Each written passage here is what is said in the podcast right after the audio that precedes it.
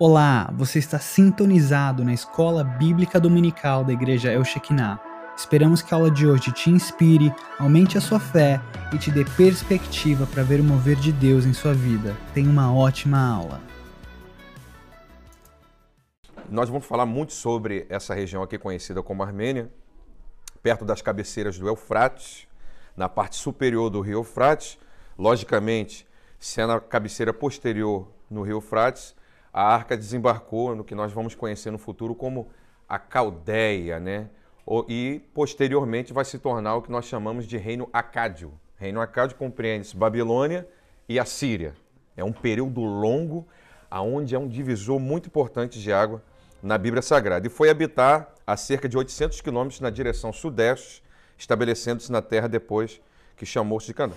No futuro, esse lugar onde a arca desembarcou vai desenvolver essas duas grandes potências, que é a Síria e a Babilônia. A entrada da Babilônia era exatamente né, dessa forma que está nessa parte inferior aqui. Isso aqui é a entrada do reino de Babilônia. A Babilônia era lindo demais. Quando você assiste aquele filme, por exemplo, Alexandre, quem já teve a oportunidade de assistir esse filme, quando Alexandre em 10 anos conquista o mundo. Alexandre em 10 anos conquista o mundo com 50 mil soldados. Mas Alexandre ele estudou filosofia com Aristóteles, ele estudou geometria com Efésios. Então Alexandre se tornou um grande historiador, filósofo e estrategista. Alexandre vencia batalhas não era com número de soldados, mas com estratégias pré-definidas. Quando Alexandre ia para a guerra, ele ia para a guerra, tanto ele como seus soldados, sabendo exatamente o que eles iriam fazer. Alexandre não precisava necessariamente ter voz de, é, dar voz de comando aos seus exércitos. Cada um deles sabia o que tinham que fazer e eles venciam as batalhas. Uh, o símbolo da Síria né, era esses homens parecendo um cavalo alado, né, com corpo de, de, de, de cavalo, pata de, de leão, asa de águia por causa da velocidade e cabeça de homens. Na Babilônia também era bem parecido, né? Esses símbolos eram usados para definir a sua, a sua bandeira. Então, no futuro vai se tornar essas potências. Mas uma coisa importante que nós precisamos saber nesse período é que Noé morreu pouco antes do nascimento de Abraão, tá?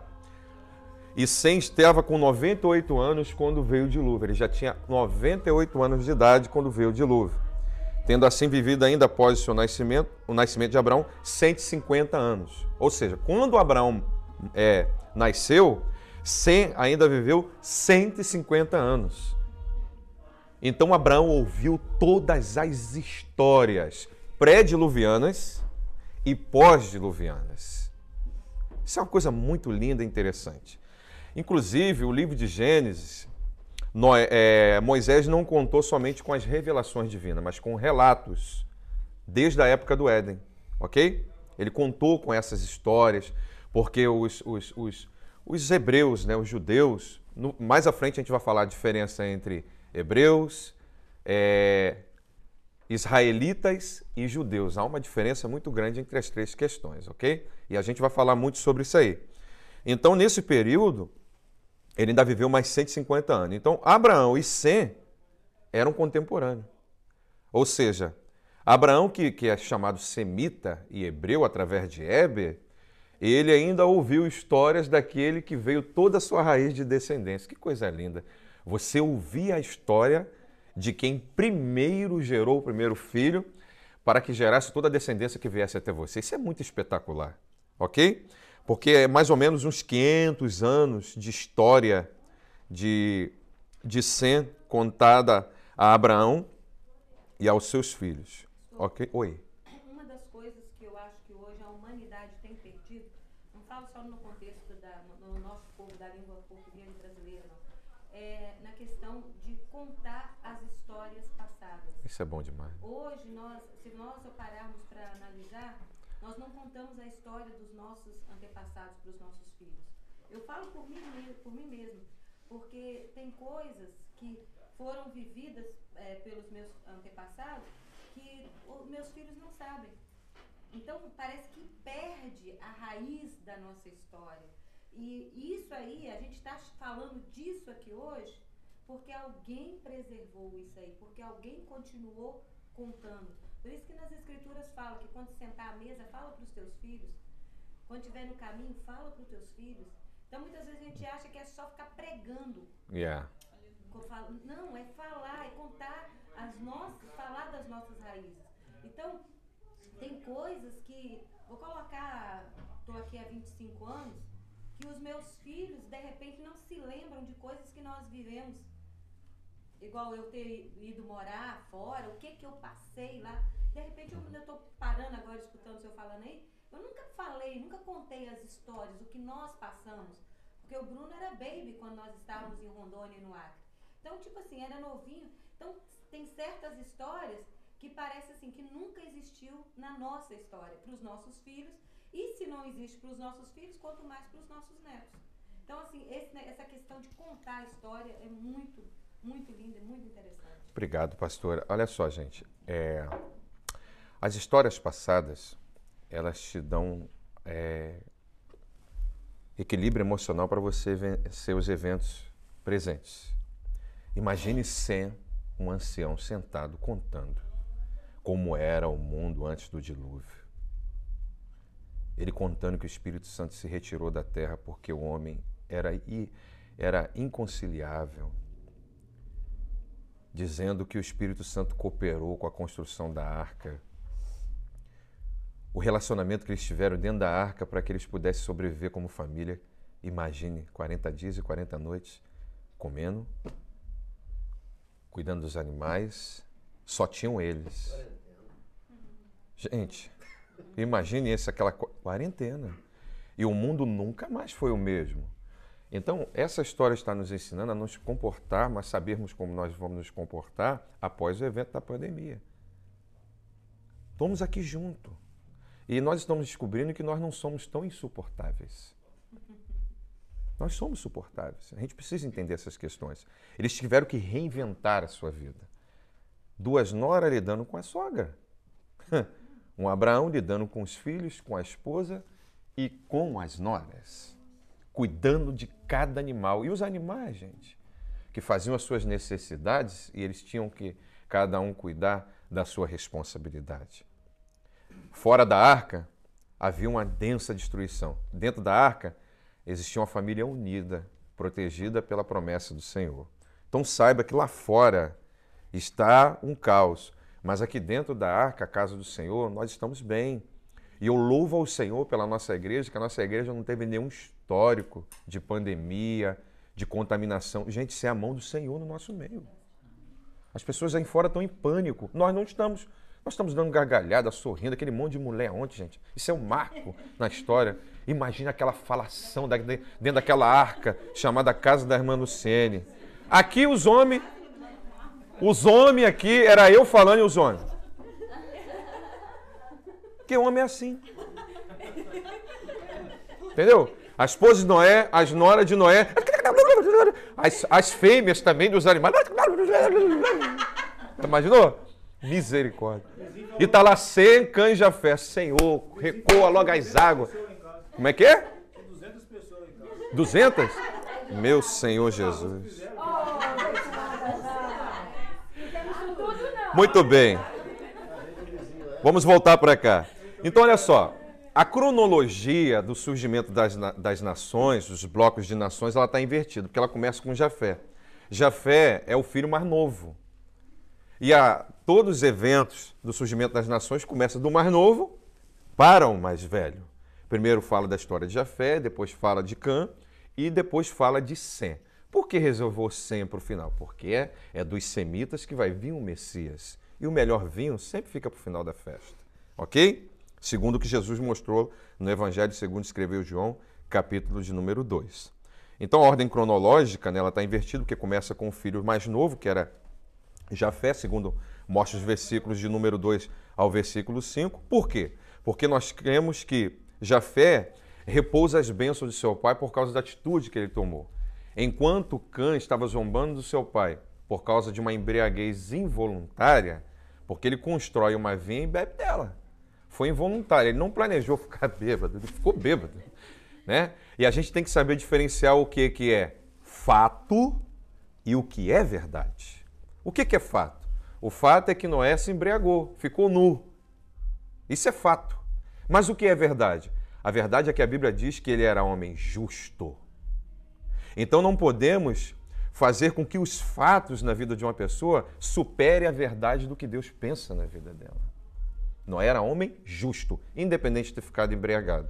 Então guarde isso na sua mente. Todas as vezes que alguém cometeu algum pecado ou te entristeceu, fazer qualquer coisa, não use esse fato para apagar a pessoa que ela é perante o Senhor.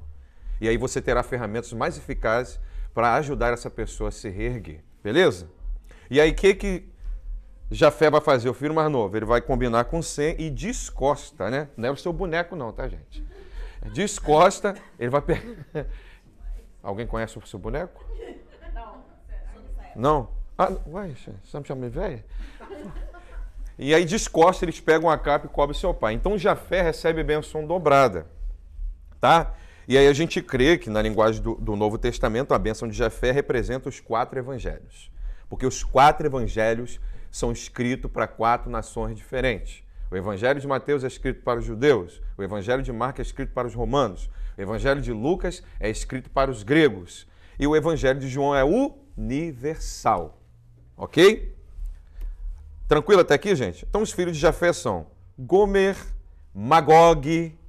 Na frente a gente vai falar muito sobre este Magog aqui, a guerra de Gog e Magog, que vai destruir o templo de Jerusalém para que o anticristo ganhe a confiança de Israel, prometendo um novo templo para eles. Isso não está longe, não. Israel está lá preparando para construir um templo, mas a gente vai falar sobre isso mais na frente. Medai, Javan, Tubal, Mesec e Tiras. Aí você vê todo o gráfico, eu coloquei em hebraico, né, que é Iafet.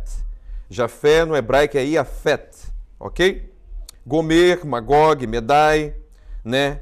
Iavan, Mesec, Tiras.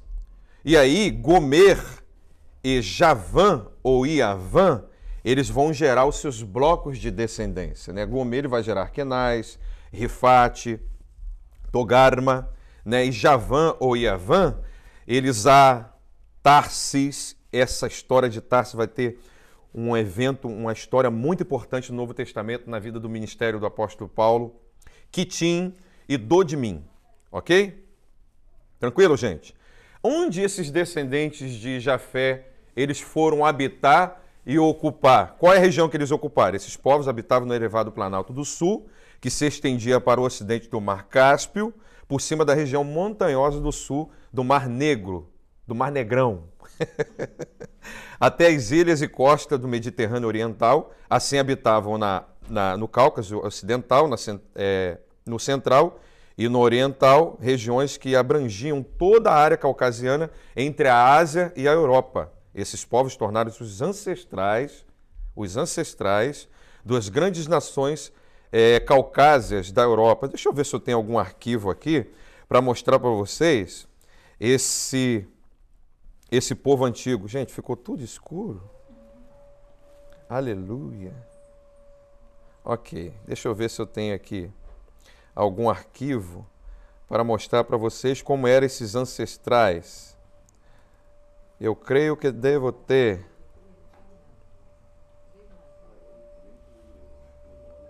Ok.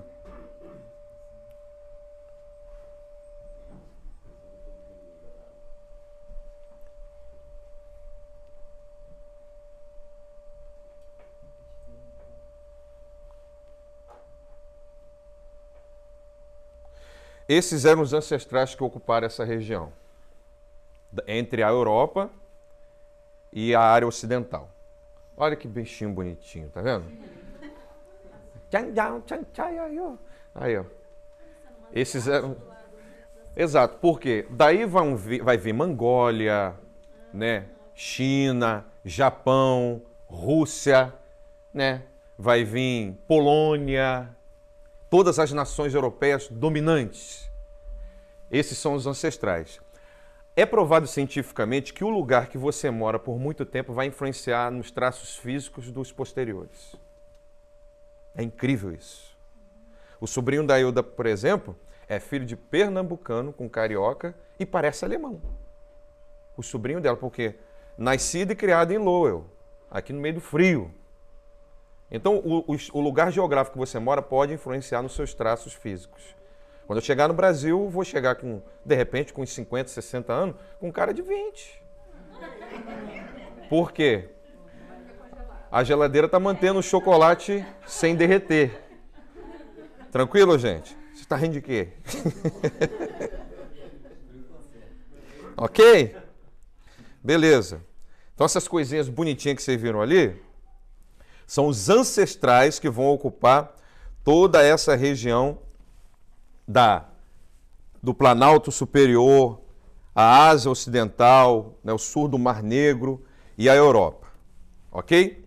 Então, você vai ter os mongólicos, que eram os antigos habitantes da Sibéria do Sul. Quando você vê os filmes onde tem aquelas montanhas geladas da Sibéria, é interessante, né? tem os grandes templos, grandes guerreiros, de onde vieram grandes samurais. Né? Você vai ver uma, uma, uma cidade que tem uma muralha enorme que dá para é, andar de carruagem por cima dela, que protege todo aquele reino ali da, da Mangólia, Manchura, é, Turquistão chinês, siberiano. Os siberianos, onde vieram os grandes feiticeiros, os grandes bárbaros. Quem já assistiu Conan o Bárbaro aqui, Conan o Destruidor? Quem é dessa época? É, quem interpretava ele era o Arnold Schwarzenegger, não é o Arnold, Arnold Schwarzenegger, não, é o Arnold Schwarzenegger, ok? Que interpretou o Conan. É aquele personagem ali era um dos guerreiros da Sibéria.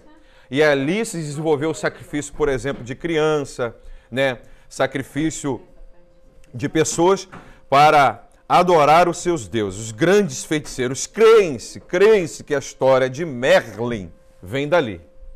Ok? Inclusive, Alistair Crowley era é é um grande adepto de Merlin e influenciou nosso modo de vestir, nosso modo de falar, nossa música. Toda a moda que você vê por aí é influenciada por Alistair Crowley. Exatamente. Quem já assistiu aquele filme aqui, O Mágico de Oz, é totalmente influenciado pela cabeça de Alistair Crowley.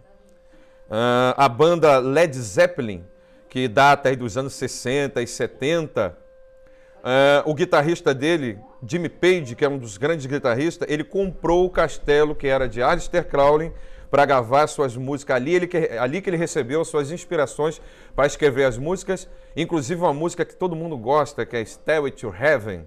Acho que é escada para o céu, é isso mesmo? Stairway to Heaven? Stairway to Heaven que é uma música que a melodia é linda, mas a inspiração é satânica, porque ele recebeu nesse castelo de Aleister Crowley, que anteriormente crê-se que era de Merlin. Ok?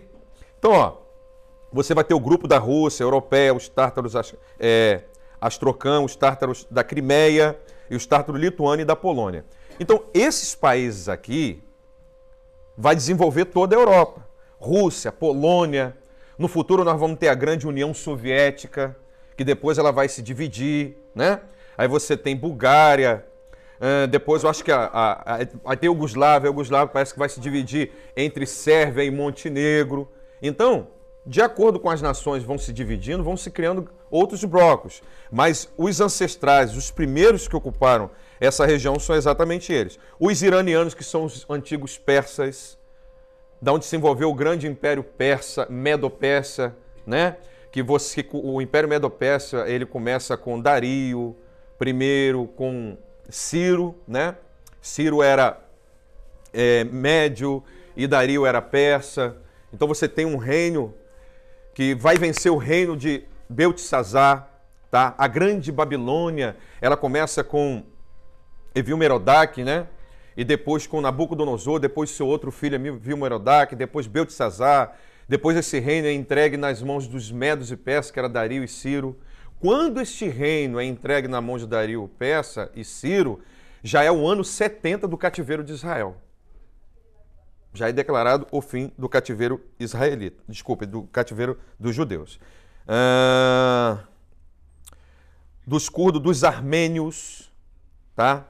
Daqui dos armênios, vão vir grandes nações que vão se unir aos alemães, uh, dos europeus, de onde é, surgiram os, os eslavos, né? os alemães, os gregos e todas as nações europeias desenvolveram aqui. Dos indianos, não aqueles indianos que a gente é, compreende como a sua totalidade, mas a parte da Ásia meridional, ok? E aqui nós temos os filhos de Cã. É o que mais gerou. Olha para você ver. Virei até mineiro agora, olha para você ver Então Cã vai gerar Cush, ou Cus, Cuscuz, Misraim, Put e Canaã. Ok? São os quatro filhos que ele vai gerar. E aí, esses filhos, eles vão gerar os seus filhos. Hoje nós vamos falar somente dos filhos de Cush, porque não dá tempo. Porque Cush ele vai gerar Nimrod, tá? que vai ser o grande líder da Babilônia e da Síria, fundador, na verdade, Seba, Avilá, é, Sabitã, Raamá e Sebateká. Raamá, ele vai gerar dois blocos de nações, que é Seba e Dedã, da onde vai vir né, os blocos extremos. Tanto de Seba, que é o filho de Cuxi, como Seba, filho de Ramás. São duas nações que vão ocupar dois blocos, da onde vai vir uma nação muito poderosa.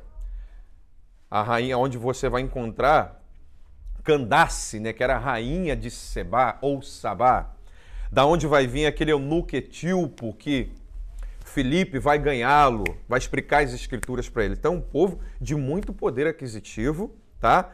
E também conhece tudo de administração. Tanto é que é, Candace, quando ela vai visitar Salomão, quando ela chega, a primeira coisa que ela vê, ela vê que cada soldado, cada pessoa da corte do rei está vestido devidamente de acordo com o serviço que prestava ao rei. Então a primeira coisa que ela vê não é a estrutura do templo, o poder aquisitivo, mas ela observa a organização. Isso significa dizer que era um povo que entendia muito de administração.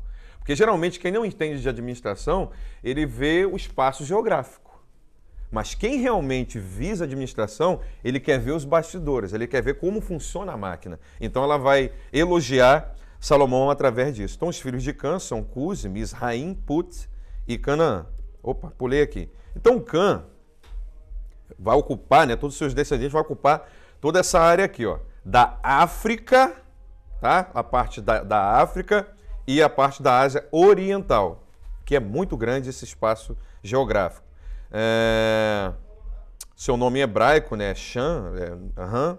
o significado significa quente ou queimado pelo sol. É daqui que vem os pretos.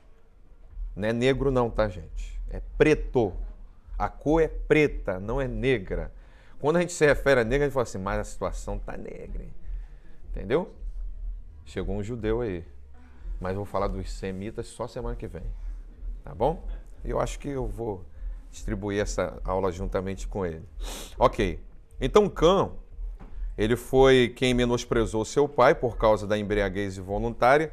E aí, Noé ele vai amaldiçoar Canaã, seu filho. Por que, que ele não amaldiçoou Cã? Porque Cã, ao sair da arca, juntamente com Jafé, seu irmão, e Sem, eles receberam a bênção do altar de sacrifício que Noé ofereceu ao Senhor. Então eles já haviam recebido bênção. Então a maldição ela vai alcançar Canaã. E nós vamos falar muito sobre Canaã, o que aconteceu com a terra de Canaã, que foi povoada pelos descendentes de Canaã. Então veio essa maldição sobre eles. O interessante é que quando essa maldição vem, Canaã não tinha nem nascido. Então não é propriamente uma maldição. Noé, na verdade, ele recebeu um, uma revelação profética de quem seria Canaã. Então ele só reproduziu quem ele seria no futuro. Ele não lançou uma palavra de maldição. Ele apenas teve uma visão do futuro de Canaã. Deus mostrou para ele como seria Canaã. Por quê? Porque através dos filhos de Sem, Deus ia levantar Abraão que ia tomar posse de Canaã, botar para fora os demônios, todas as potestades, para que se tornasse o que nós conhecemos hoje como Jerusalém, que fica no centro da terra. Você sabia que Jerusalém fica no centro da terra? Por quê? Porque Israel é chamado de videira. A videira, ela é chamada para alegrar e ser exemplo para as nações. Gente, nada nesse mundo chama mais atenção do que um prego cair em Israel. Caiu um prego em Israel é notícia. Porque Israel é o centro do mundo, ok? É o centro do mundo. Deus escolheu Israel para ser exemplo para as nações. Tranquilo? Tranquilo, gente? Amém. Cão tornou-se pai dos povos da Ásia Oriental e da África, que a gente compreende como Oriente Médio, né? e a África. E aí alguns têm um conceito muito errado dizendo que os negros são amaldiçoados porque são descendentes de Cã. Não tem nada a ver uma coisa com a outra. A maldição veio sobre os filhos de Canaã, tá? E a gente vai falar muito sobre isso lá na frente. Não existe maldição nisso. É que Cã significa queimado de sol. Né? É que a Bíblia não quis colocar aqui, Cã era preto. que Noé abençoado, teve filho de tudo quanto é cor. Maravilha. E Cã era pretão. Pretão, Flavão. Né? Meu irmãozão né? Pretão mesmo, tá? Mas se você vê na minha certidão de, de nascimento lá, cor parda. Ah, para, para com isso. Porque lá no Brasil quem não é amarelo, quem não é branco é pardo, gente. Falar que é serva. É pa... Hein? Ah, ele nasce pardo, depois fica preto. Aí ele vai voltando ao estado original, né? É. É, diferente, é diferente do crente, né? Hã? Bem lembrado. Urubu nasce branco. É, é verdade, gente. É branquinho. É. Conformou com pardo? Hã? Tá conformado com a cor parda lá na certidão? Não é conforme, não. Tinha que ser preto mesmo. Então, coisa... Olha só, Cus, em Atos capítulo 8, versículo 27, se traduz por Etiópia. Entendeu? Então aplica-se pelo menos a três países distintos na Etiópia. Quem são esses países? Cuta, no oriente do Tigre. Tigre aqui é um rio. O rio Tigre é um rio que ele banha toda a Síria, aquela parte toda ali da Síria, ali onde surgiu um grande império assírio, ok? São exatamente dois braços que saem do Éden, Rio Eufrates e o Rio Tigre. O rio Eufrates é predominante para a área da Babilônia, a grande Mesopotâmia, ok? Mas esses dois rios, eles reúnem os dois maiores impérios, os impérios mais antigos, no período a partir de Nimrod. Porque o período antes do Luviano tiveram grandes impérios também, ok? Então, Sofonias, capítulo de número 3, versículo 10, é, segundo o livro dos Reis, capítulo 17, versículo 24, vai falar sobre essa região e esse país. Então, Cusã, na Arábia Meridional, em Números, capítulo de número 12, versículo 1, é, Hebreus, capítulo 3, versículo 7, e Etiópia, são os países situados no sul do Egito, ao sul do Egito, não no Egito, no sul do Egito. Isaías capítulo 45, versículo 14, Jeremias capítulo 3, versículo 23. Essa apostila eu não mandei para vocês ainda, vou mandar hoje. A parte setentrional deste território foi chamado Seba pelos hebreus, porque é de acordo com a linguagem você usa determinadas expressões. Por exemplo, a palavra maranata não é hebraica, ela é aramaica, que significa certamente virá. Certamente virá. O verbo vir está sempre no futuro, certamente virá. Ok? E Meroque, pelos romanos. Deste país era Candace, a rainha dos etíopes. A rainha que foi visitar o rei Salomão. E há uma crença judaica de que Salomão teve um relacionamento com ela e ele enviou sacerdotes eh, judeus para ensinar na Etiópia o costume judaico. E isso teve um peso muito grande no futuro para os eventos que marcam os israelitas. Você pode ver que toda pessoa que foi importante na vida de um profeta vem dessa região. Por exemplo, quem tirou Jeremias do poço? O etíope. Não. assisti aquele filme que o senhor me, me sugeriu sobre aquele, aquela expedição que eles fizeram para tirar o resort, Red Sea Resort. Uhum. É, e realmente eles, eles foram ensinados e realmente o povo israelita fez uma grande missão para poder tirar aquele povo de lá, por considerá-los da mesma raça, da mesma nação. Então, então gente, isso é muito lindo, muito lindo. É, quando os espias que Josué envia de Setim, e eles entram na casa de Raabe, vocês lembram que eles entram pela porta e saem pela janela por uma corda. Aquela corda é fabricada na Etiópia, foi fabricada na Etiópia. Então, uma corda fabricada na Etiópia serviu para que os espias saíssem pela janela. E essa, esse evento tem um, uma tipologia muito grande. Porque o evangelho entra pela porta do nosso coração e ele é refletido pela janela dos olhos. Então, quando eles saem pela janela, Raabe e sua família se tornam justos perante o Senhor. Eles entram pela porta vendo ela como o quê? Como uma prostituta. Mas quando eles saem pela janela, ela se torna a esposa de Salmão. E com Salmão ela vai gerar um filho que, cujo nome é Boaz. E Boaz vai casar com uma moabita conhecida como Ruth. Dali vai vir Obed, vai vir Jessé, vai vir Davi, né? Antes de Davi vai vir sete filhos. Mas é bonito, né, gente? Isso aí, por esse aí deve ter vindo lá da Armânia, né? Aí, ó. Amém. Beleza, gente. Então é isso aí, ó. Situa a Etiópia, ela, ela é situada na África Oriental, a começar de Siene, né? Desem ela desembar é, descamba para a parte sul do Egito, compreendida a região do Alto do Nilo, na parte superior do Rio Nilo. O Rio Nilo ele passa por duas fases, período de cheia e período de seca.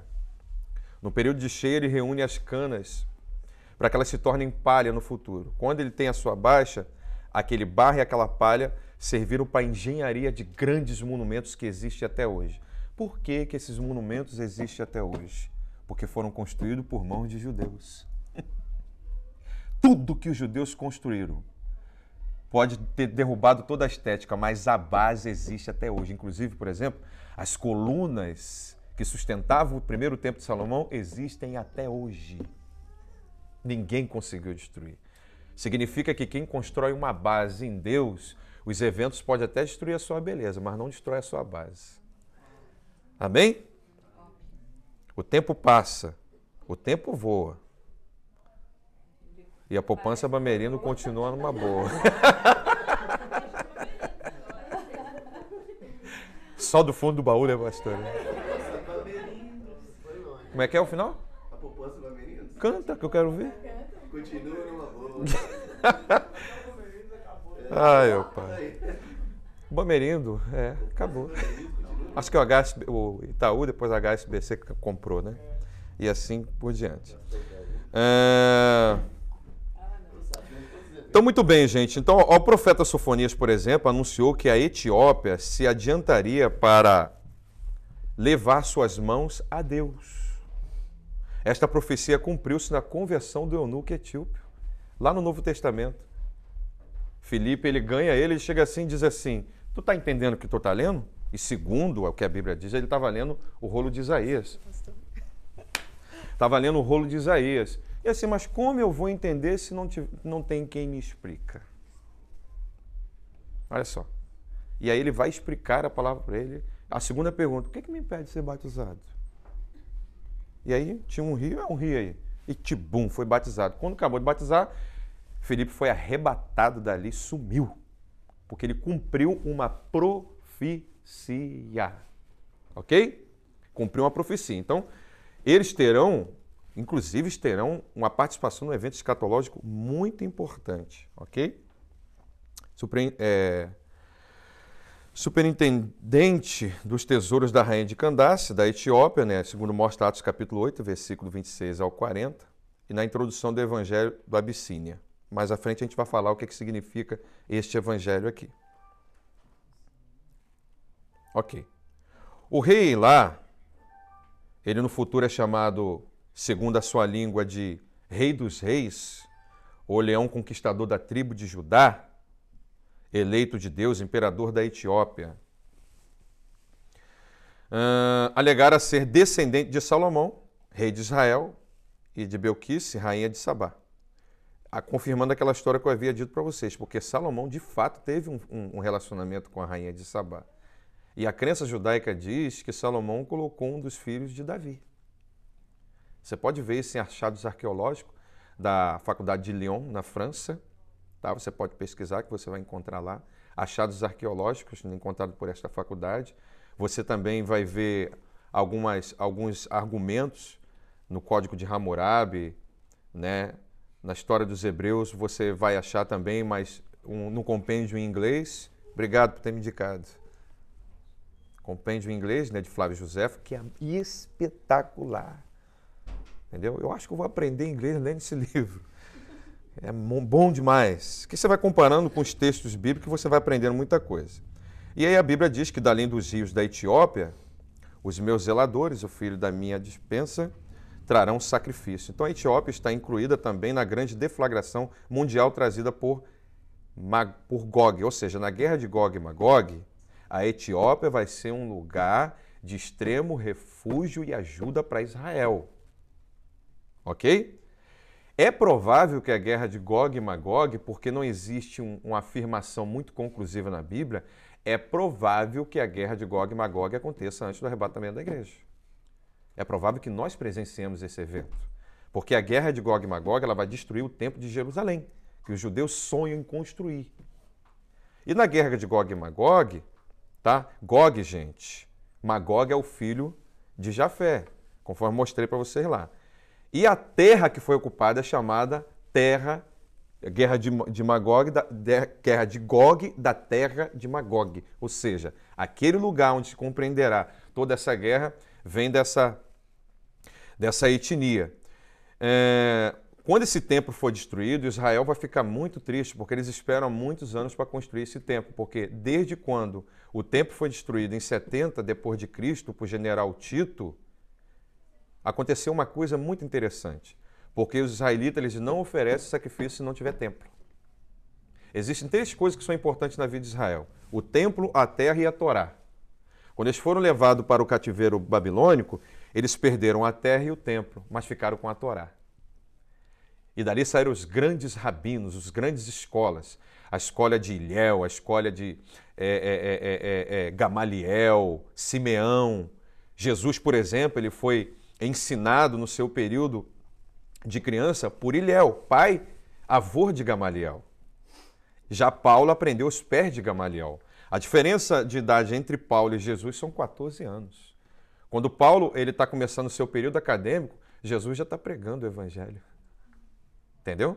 Então, Jesus cumpriu toda essa questão litúrgica, né, de costumes judaicos. Então, quando esse templo foi destruído, foi destruído em, em, em 70 depois de Cristo, que é, não é o templo de Salomão, mas o templo construído por Herodes, que não tinha nada a ver com o templo de Salomão, eles não ofereceram mais sacrifícios e passaram a meditar na Torá. Aí é onde você vai encontrar o judeu lá assim. Ó.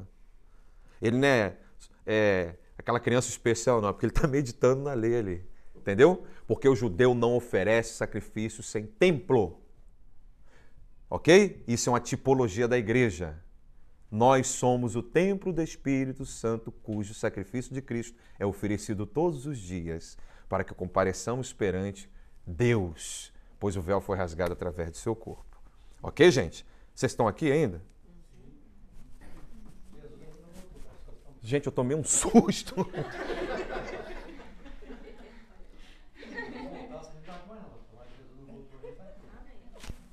Aleluia. Glória a Deus. Muito bem. Então, qual vai ser a arma do anticristo?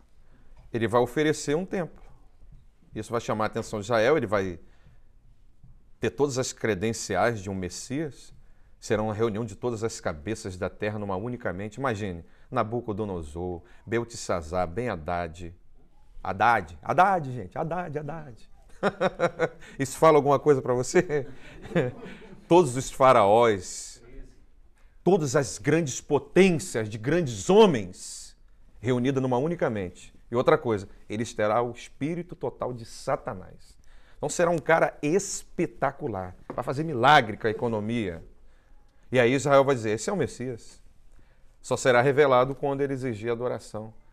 E o cativeiro babilônico curou os judeus da idolatria, eles não adoram outros deuses. E essa vai ser a cura deles contra o anticristo. Seba, que é filho de Cus, né? Uh, os seus descendentes habitavam nas praias do Mar Vermelho, constituindo os reinos dos Sabeus, que se estendia desde o mar para o interior até Merco. Então, é um, é um, é um povo que eles se concentraram ali às margens, às praias do Mar Vermelho. E este Mar Vermelho ele terá uma história muito importante na vida de Israel no futuro. Acredita-se que Israel, antes de atravessar o Mar Vermelho, eles acamparam ali. E o texto bíblico confirma isso. Eles acamparam próximo dessa região de Seba. Tá? E depois o Mar Vermelho se abre e eles atravessam. E aí alguns dizem que o Mar Vermelho ele só batia na canela, né? E aí o milagre foi maior. Como é que pode Deus afogar um monte de cavalo, um monte de soldado numa água que bate na canela? Só Deus para fazer esse trem. Então não adianta querer dizer se é grande ou baixo. O milagre é grande. Amém? Isso é o que o povo diz, né? Nimrod, que também era filho de Cus, ele foi líder fundador dos, dos impérios babilônicos e assírios. Eu não vou falar de Nimrod agora, porque daqui a duas aulas nós vamos falar sobre a confusão das línguas. E aí nós vamos falar só sobre Nimrod e como as nações desenvolveram os seus idiomas. Ok? E aí você tem os dois principais gêneros. Esse superior aqui é a Síria e este mais baixo aqui é a Babilônia. Gente, espetacular. A engenharia é espetacular. Mas nenhum deles existem mais. Porque oprimiram o povo de Deus. Olha só. Existe uma coisa chamada provação. E a Bíblia diz que Deus não dá provação além do que você possa suportar, porque junto com ela Deus dá o escape. Esses grandes imperadores exageraram nos maus tratos, tanto com os judeus, como também com os israelitas. E aí deixaram de existir, porque eles, eles, eles estavam na permissão divina para oprimir este povo no cativeiro. Mas quando eles passaram dos limites, Deus os puniu e fez com que virasse cinza. Não existe mais nada lá. Mas se você for na Etiópia, existe. Todas as nações que foram que beneficiaram o crescimento de Israel, do povo de, de Deus, a sua base existe até hoje. Então, é aquilo que Jesus falou para Paulo: duro é calcitar, Paulo. É duro é calcitar. Você vai vir para o meu lado agora, porque dura é calcitar. Todos aqueles que se levantam contra o povo de Deus não prevalecem. Beleza, gente? O outro filho que é Avilá, que significa deserto arenoso, esses descendentes, eles vão. Daqui a dois minutos vamos terminar, gente. Esse povo vai se ocupar é, nos grandes desertos, nas grandes dunas, que se tornarão nômades, vão viver do saque, vão viver do roubo, né? Não, sem bandeira. E Sebitecar são os, os árabes, né, onde se, essa nação se concentrou nas grandes montanhas. Se você for lá hoje, você vai ver um lugar. Gente, pensa num lugar bonito, lindo, com muito dinheiro. É o lugar onde tem a maior concentração de petróleo do mundo. Maior concentração de petróleo do mundo. Por quê? Porque a sua etnia mais predominante foram filhos de Abraão mais predominantes se tornaram eram filhos de Abraão. Essa nação antiga aqui, elas receberam uma concentração maior e uma fixação maior quando vieram de Abraão, através tanto de Ismael, tá? Como também é, de Esaú. Seus descendentes povoaram é, certa parte da Arábia e toda essa região ela, ela, é, ela é composta de grandes montanhas, de grandes oásis, é espetacular. Isso aqui é o despertador que acabou. Ramá, que é um outro filho, seus descendentes foram notáveis é, comerciantes, e é exatamente assim que funciona. Mas é um lugar que é alvo de tsunami. E o tsunami passa ali, rebenta tudo, mas inexplicavelmente é reconstruído. Por causa da importância do comércio para o mundo. Sebsecar, o quinto filho de Cusi, não há localização de sua descendência. A sua descendência vai aparecer no período da grande tribulação para perturbar Israel. The end. gente, pela primeira vez acabou a escola. Na semana que vem nós vamos continuar falando sobre os filhos de Cush, tá? Pelas suas outras raízes. Vamos orar, gente? Vamos agradecer o Senhor?